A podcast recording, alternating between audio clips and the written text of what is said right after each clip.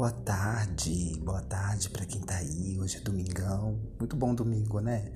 Domingo eu costumo dizer que é um dia assim bacana em todas as partes. Bom, para mim hoje assim tá bem tranquilo. Eu tô ficando mais dentro do quarto devido a estar tá trabalhando num horário mais vamos dizer assim, mais complicado, que ao mesmo tempo, antigamente para mim era mais complicado tudo. Agora, graças a Deus, as coisas vão se normalizando, a gente vai se adaptando, né, com tudo na vida, como é de normal a gente começar a se adaptar e a gente vai acabando gostando, né? Hoje em dia eu gosto de trabalhar zero hora, vai entender bem as coisas, né?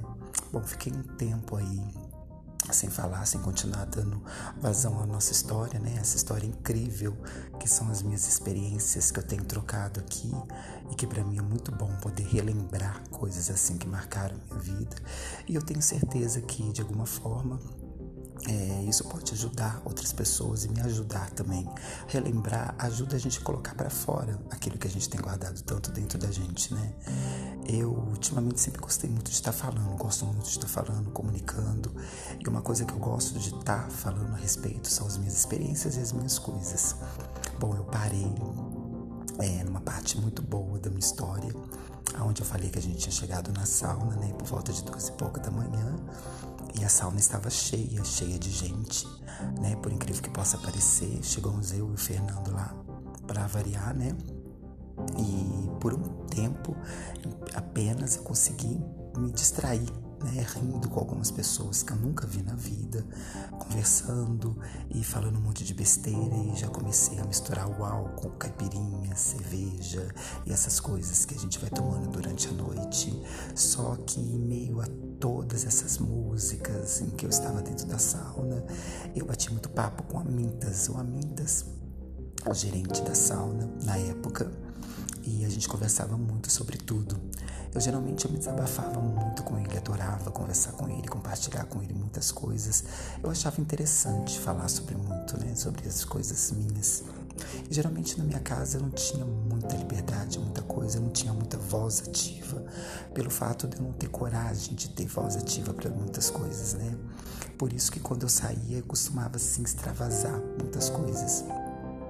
Creio eu que muita gente acontece isso pessoa não consegue assim se destacar, não ser quem ela é de verdade. E isso acaba travando ela em muitas coisas. Até o ponto quando ela vai sair, quando ela está em algum lugar, ela vai assim simplesmente é, tentar se libertar. Muitas das vezes isso ela se liberta muito pro lado do bem e do mal, né? Depende muito da maneira como você vê. A gente quando não tem muita percepção das coisas, a gente não tem muita experiência das coisas, acha que tudo que tá fazendo tá ao máximo, tá elevando tudo ao máximo. Então eu vivi essa esse êxtase de adrenalina, né? Costumo dizer assim ao máximo, onde subia minha ansiedade ao máximo e aonde eu tinha meus momentos momentâneos e daqueles momentos momentâneos eu alimentava o meu ser. Para mim, valia de tudo, eu não enxergava mais nada além daquilo. Bom, aí cheguei dentro da sala, continuei tomando cerveja, caipirinha e conheci algumas pessoas lá, conheci alguns rapazes lá, fiz amizade com eles. Teve um que me chamou muita atenção, muita atenção mesmo. Não consigo me recordar agora no momento no, no nome dele, né? Só me lembro que era um carinha meio magrinho, né? Estatura meia média, 1,75m, mais ou menos. Ele tava de boné preto e ele era muito educado.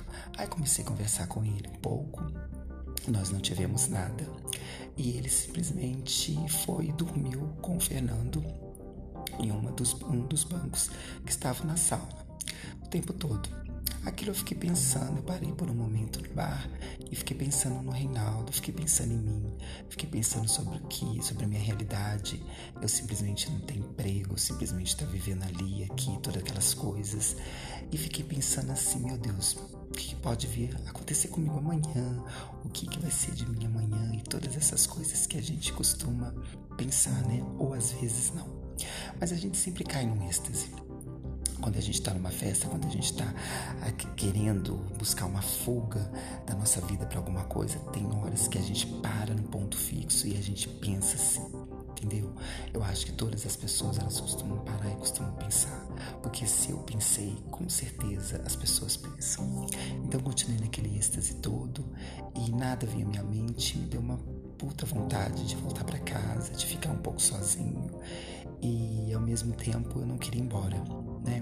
Não queria voltar para casa, não queria entender minha própria realidade, queria poder viver aquela fantasia todos os dia a dia. Se eu pudesse, eu não saía daquele mundo e não saía com a cara para a porta da sauna. A sauna estava sendo ali para mim uma fuga para mim um lugar onde eu podia me refugiar de uma maneira incrível e que ninguém podia me tirar daquela realidade, pois aquela realidade para mim era tudo. Então eu fiquei ali, entregue aos meus pensamentos, entregue as minhas coisas e tudo. Foi nessa hora que me subiu um êxtase danado, assim, incrível. E falei, vou continuar vivendo, vou continuar fazendo as coisas. Aí o Amitas veio e me apresentou algumas pessoas, alguns rapazes. Foi nessa noite em que eu conheci um outro rapaz, né? Agora esse eu me lembro muito bem. É, me entrou dentro do, da sauna um rapaz também de estatura média, vamos colocar assim, um metro e setenta mais ou menos, corpo assim meio gordinho, vamos se dizer. Eu não consigo me dizer muito de beleza em si, porque beleza assim dá muito nos olhos de quem vê. Só consigo dizer que ele tinha pele meio branquinha, cabelo negro, um sorriso muito bonito. Eu costumo admirar o sorriso. Sabe aquele sorriso encantador que quando a pessoa olha para você, você consegue entender tudo que a pessoa está dizendo simplesmente no jeito dela olhar? Pois é, ele sentou ao meu lado, eu tava no barzinho, ele sentou bem do meu lado, assim. E começamos a trocar ideias, conversar, tudo. E me chamou muita atenção a maneira como ele me ouviu e a maneira como eu fui ouvido por ele. Aí foi nesse mesmo tempo que ele me falou o nome dele, Leonardo, e começamos a conversar nesse minuto. Só que o resto da nossa aventura e da nossa história em que eu estou contando, eu vou deixar para o próximo episódio, em que a gente vai trocando mais ideia, em que a gente vai falando mais coisa, né? Então, fica para o próximo episódio. Um beijo gigante e um excelente domingo para vocês.